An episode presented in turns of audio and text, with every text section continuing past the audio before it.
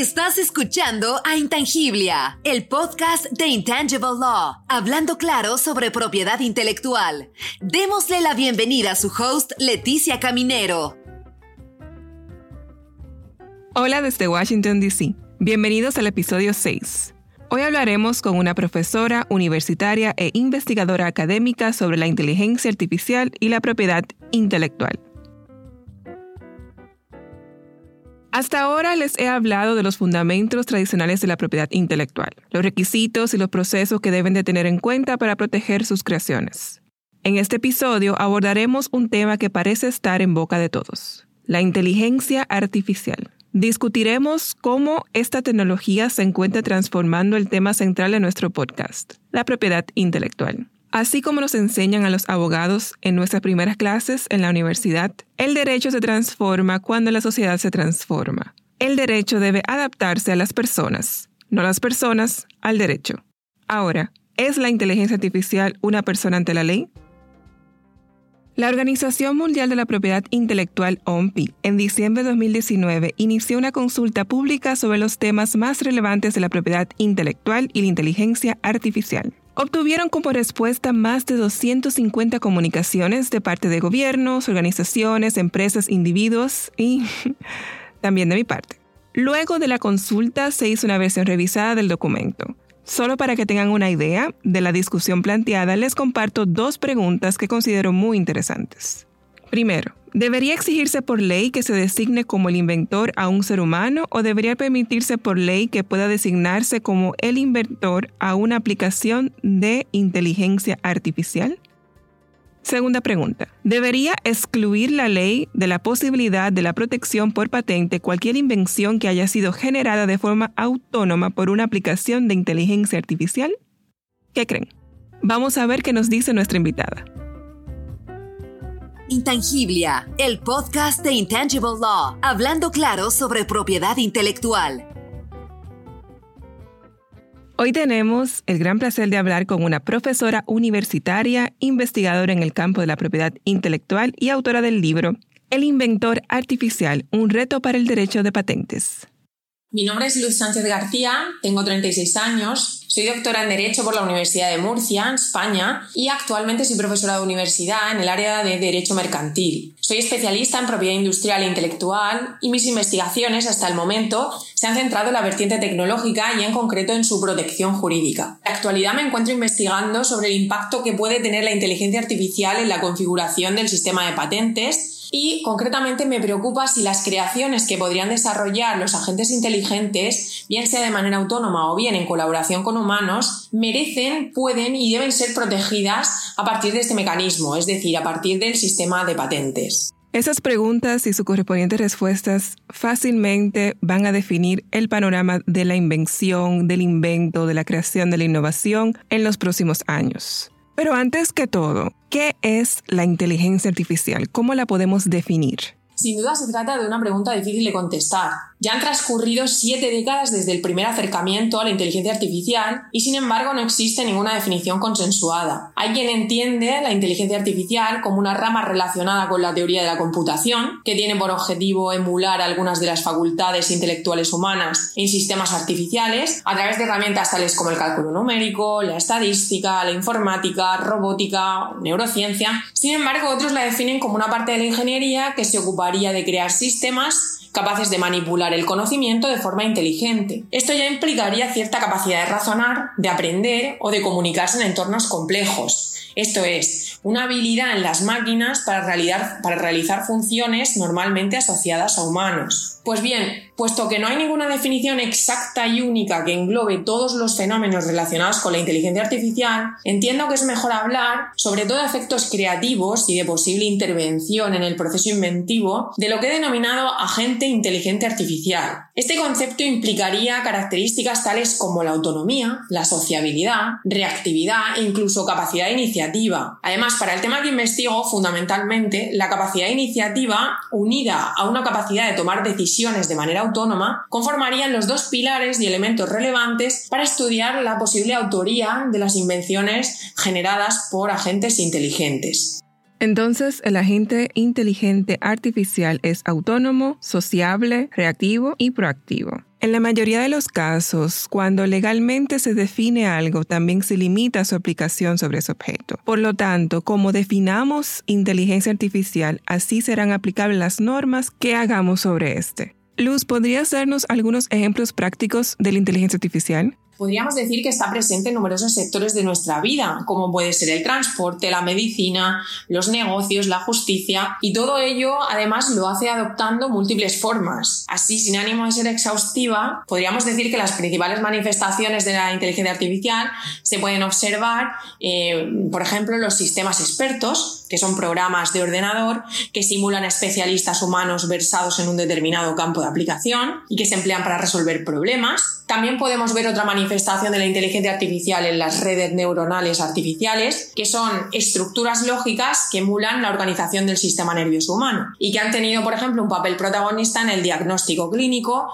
en el análisis de imágenes. Y también otra manifestación eh, podrían ser los algoritmos genéticos, que están basados en el proceso genético de los organismos vivos y que se han utilizado de manera exitosa en áreas tales como la medicina, la aeronáutica, la arquitectura, procesamiento de imágenes, reconocimiento facial. En definitiva, prácticamente todas las áreas de nuestra vida podemos apreciar eh, cierta muestra de esta disciplina. Y según mi criterio, esto no ha hecho nada más que empezar. Sí, se podría pensar que la inteligencia artificial es algo del futuro, algo que vendría en algún momento, pero no, es algo que estamos viviendo hoy. Hoy la tenemos presente en servicios en aplicaciones, en programas, en todas partes. Para volcarnos en el tema de este podcast, la propiedad intelectual, ¿cuál es su relación con la propiedad intelectual y la inteligencia artificial? La propiedad intelectual e industrial es un tipo especial de propiedad que tiene por objeto proteger creaciones del intelecto humano en sus diferentes variantes, como podrían ser obras literarias, científicas, artísticas, invenciones, diseños, y esto se hace a partir de diferentes herramientas que se adecúan a cada uno de los bienes que acabo de mencionar. Es decir, bien sea derechos de autor, patentes, modelos de utilidad, diseño industrial, marcas. Bien, la inteligencia artificial, tanto por su naturaleza como por sus características, se presenta como una materia íntimamente relacionada con este tipo de propiedad. Y esto lo hace desde dos vertientes. Primero podríamos hablar de la inteligencia artificial como objeto de protección. ¿Esto qué significa? Esto significa que los avances obtenidos por los científicos dedicados al estudio y desarrollo de alguna esfera de la inteligencia artificial podría ser protegida jurídicamente por eh, alguna herramienta eh, de propiedad industrial intelectual para después ser explotado. Pero desde una segunda vertiente podríamos pensar en el papel de la inteligencia artificial como posible creador de nuevos resultados protegibles por propiedad intelectual industrial. Es decir, la propia inteligencia artificial podría generar resultados en cualquier esfera, ya sea técnica, artística o científica, que podría ser merecedora de algún derecho de exclusiva. Si bien es cierto que la primera vertiente parece menos problemática, la segunda, es decir, considerar a la inteligencia artificial como creadora de resultados, despierta múltiples interrogantes, como por ejemplo, ¿pueden estos agentes inteligentes ser considerados inventores y autores? ¿Podrían sus invenciones ser patentadas? ¿Podrían ser sus obras eh, o estar sus obras sujetas a derechos de autor? ¿Quién sería el titular de los derechos de exclusiva? O en el caso de las patentes, ¿quién evaluaría dichas, patentes, dichas invenciones y dichas patentes? Pues bien, teniendo todo esto en cuenta, parece sensato pensar en un cambio de paradigma en relación al sistema de propiedad intelectual industrial actual.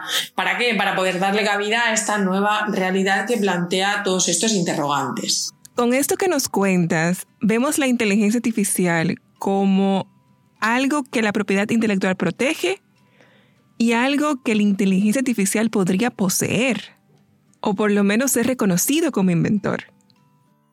Probablemente se acuerdan de lo que le hablaba en el primer episodio.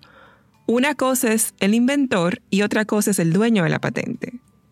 A veces son la misma persona, a veces no. Entonces, en este caso, la inteligencia artificial puede ser considerada como inventor sin duda podríamos decir que es una de las cuestiones más controvertidas y que trae consigo una gran división de la doctrina especializada en derecho de patentes. Si seguimos una interpretación estricta y literal de las normas, podríamos decir que un inventor que no sea humano no podría tener cabida en prácticamente ningún ordenamiento. Y esto es así porque el marco jurídico actual está creado y estructurado esencialmente en torno al ser humano. Sin embargo, el derecho debe anticiparse y evolucionar de acuerdo con las circunstancias fácticas actuales y futuras Existe ya de hecho algún ejemplo de máquina creativa como puede ser Davus, que ha sido desarrollado por el doctor Stephen Thaler y que ha generado varias invenciones de manera autónoma. Y se prevé además que en las próximas décadas los agentes inteligentes reúnan una serie de características que les permitan crear, eh, llegando a soluciones que, si hubiesen sido desarrolladas por humanos, sí que serían merecedoras de protección por patente. ¿Y cuál es tu opinión al respecto? Pues bien, en mi opinión, las invenciones generadas por un agente inteligente artificial supondrían un incentivo para las personas, ya que les motiva a desarrollar máquinas con capacidad de crear, lo que en última instancia beneficia a la innovación. Además, estas invenciones en sí mismas tendrían valor económico, por lo que despiertan interés en cuanto a su control mediante la protección por vía patente. Y además, suponen un avance en el estado de la técnica, que a su vez repercute positivamente en los procesos industriales e incluso, ¿por qué no?, en un reconocimiento internacional del país más puntero en invenciones patentadas. Por todo ello, mi propuesta se basaría en introducir una nueva categoría de inventor, la que he denominado inventor artificial, que serviría como llave de acceso a un nuevo régimen de protección de las invenciones generadas por agentes inteligentes artificiales. Aquí dicho agente podría ser considerado inventor siempre que hubiera participado en la concepción de la invención y su tratamiento jurídico sería alcanzando la condición de centro de imputación de actuaciones, que permitiría localizar las actuaciones que dieron lugar a la consecución de la invención y en última instancia ayudaría a concretar el sujeto urbano, eh, humano que lo supervisa. Esta categoría de inventor artificial conviviría con la de inventor tradicional, que quedaría reservada para el inventor exclusivamente humano. Una de las bondades o ventajas de esta propuesta es que la introducción de un régimen especial y separado para estas invenciones no requeriría de un reconocimiento previo de personalidad a la gente y sin embargo permitiría proteger eficazmente los resultados de estos entes para luego fijar un criterio firme de atribución de los derechos y obligaciones que se derivan de estas invenciones. Sí, con esa propuesta nos saltamos el tema de si es una persona, la inteligencia artificial, si debe tener obligaciones, si debe tener derechos, y nos centramos específicamente en proteger la patente, y para lo cual se reconoce al inventor artificial y se reconoce al inventor humano detrás de la inteligencia artificial que hizo el invento.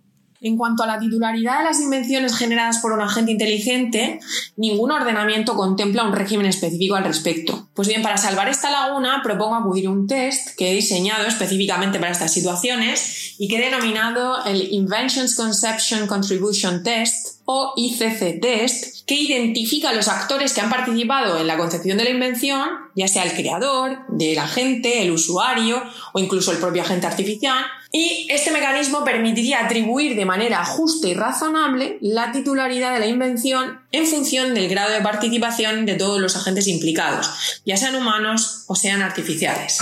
Eso va muy de la mano con la definición de justicia, darle a cada uno lo que le pertenece.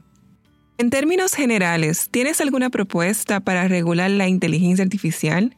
Además de la relación entre inteligencia artificial y propiedad intelectual industrial de la, que, de la que aquí se ha hablado, donde los agentes inteligentes pueden llegar a convertirse en una parte activa y fundamental en el proceso inventivo, la regulación de las actuaciones de estos agentes es fundamental en muchos otros ámbitos. En este sentido, se sabe que estos agentes pueden incidir en cuestiones que lleven aparejada, por ejemplo, responsabilidad penal, responsabilidad civil. Sus actuaciones incluso podrían afectar a la esfera de la privacidad, que es tan controvertida en la actualidad. Por todo ello, estos y otros puntos de fricción deberían ser atendidos y regulados en su debida forma. Pero esto no es fácil, ya que las características de los agentes inteligentes son impredecibles y cambiantes. Lo que sí que se puede y se debería tener presente en todo momento son las numerosas implicaciones éticas, sociales y económicas que este fenómeno podría comportar. De ahí la necesidad de ser cauteloso en la regulación que se proponga, teniendo siempre en cuenta el respeto de los derechos humanos. Por tanto, cualquier regulación que se formule debe ser flexible en cuanto al supuesto derecho para no limitar las capacidades de los entes artificiales, pero a su vez restrictiva en cuanto a la concesión de derechos y deberes a estos entes, como consecuencia de su actuación. Es decir, se trataría de adoptar un enfoque en el que el ser humano tenga siempre el control de las actuaciones de estos agentes. En todo caso, no se debería afrontar este reto desde la óptica del miedo e incertidumbre, sino más bien planteando un nuevo enfoque que permita proponer soluciones jurídicas adecuadas a una realidad todavía emergente. Muchas gracias. Muchas gracias, Luz, por compartir con nosotros sobre la inteligencia artificial y la propiedad intelectual, y sobre todo aprender de tu investigación y de tu trabajo. Les invito a todos a leer el libro de nuestra invitada, El Inventor Artificial, un reto para el derecho de patentes. Sin duda la tecnología nos llevará por caminos inimaginables. Y como sociedad tenemos la responsabilidad de moldear hoy el futuro que queremos tener mañana. Y así llegamos al final de nuestro episodio. Nos vemos el próximo martes donde hablaremos con un nuevo invitado o invitada y sobre un nuevo tema de propiedad intelectual.